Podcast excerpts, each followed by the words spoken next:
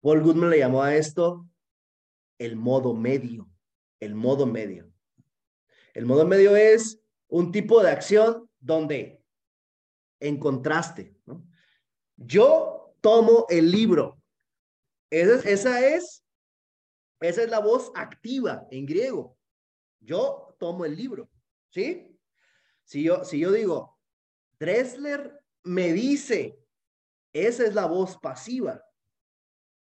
Pero si yo digo, yo me escucho a mí mismo a través de ustedes. Esa es la voz media o el modo medio. En griego antiguo había tres modalidades, por lo menos tres modalidades del verbo. Había más, pero por lo menos tres. La voz activa, yo tomo el libro, yo agarro el libro. La voz pasiva, Dressler me regaña a mí. O sea, yo sufro eso. ¿Sí?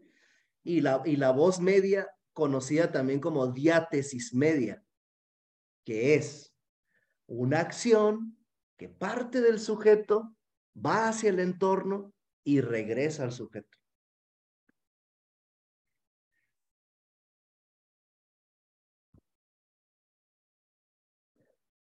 Son maneras de hablar que está, están en griego antiguo, en sánscrito, en avéstico, en náhuatl, pero que nuestros idiomas actuales han perdido esa forma.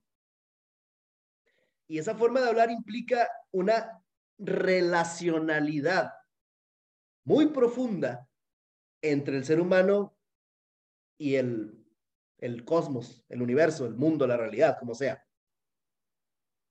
Porque a través de esa forma de hablar es, cuando yo golpeo a alguien es, yo me golpeo a mí mismo a través de ti.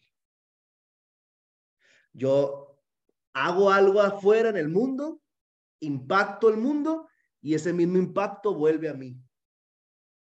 Entonces, no sé, el, modo medio que trata de recuperar Paul Goodman y que no explica muy bien que digamos, ¿eh? lo menciona así muy de pasada. El modo medio son, son esas acciones en las cuales yo participo del mundo, soy consciente del mundo y también soy consciente de cómo la vida me está transformando en esa acción. Por eso yo les cito cinco casos particulares, ¿no? Es la experiencia estética, la experiencia religiosa, la experiencia erótica, los viajes y la experiencia enteogénica. Son cinco, puede que haya más, pero son cinco, digamos, paradigmáticas. La experiencia estética, la experiencia religiosa, la experiencia erótica, los viajes y la experiencia con enteógenos. Porque son momentos en los cuales yo participo activamente del mundo. Pero el mundo no es algo que está allá afuera pasivo. Y tampoco el mundo me ejerce una presión sobre mí, yo soy pasivo. No. Yo soy activo y el mundo es activo. Yo participo del mundo y el mundo participa de mí. Estamos en una, en una danza. Los dos nos movemos con un ritmo, entramos en un flujo participativo que en la vida ordinaria no.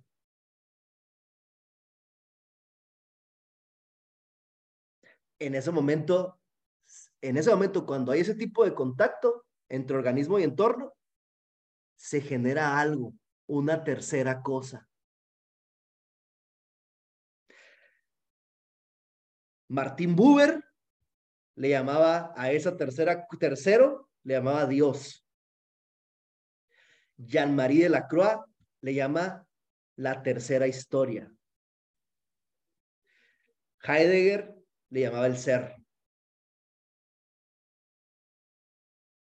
Eso es eso tercero, que nos envuelve y al mismo tiempo participamos de aquello, nos transforma y nos hace asistir al mismo proceso de creación de la vida.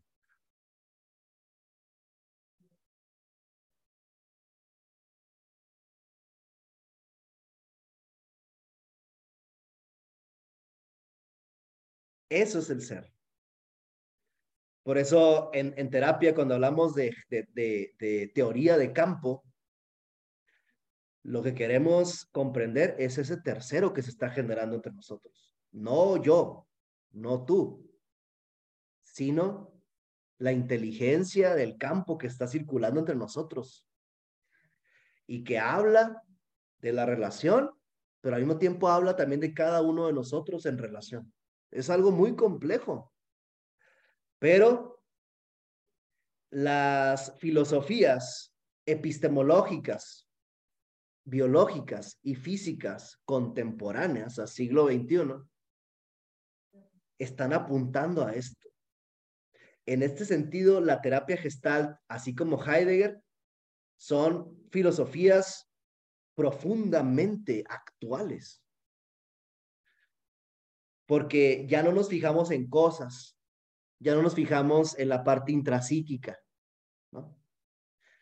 Es aquello tercero que, está, que se está produciendo entre nosotros y que tiene, tiene una forma, tiene una estructura, tiene una información. Y esa información es lo que le da sentido a la terapia.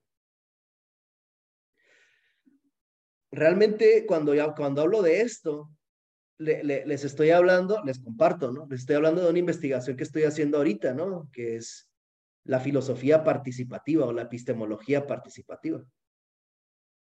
Porque yo, yo no le llamaría ya a la gestal, ya no, yo, no, yo no le diría gestal relacional, ni gestal de campo, yo le diría gestal participativa.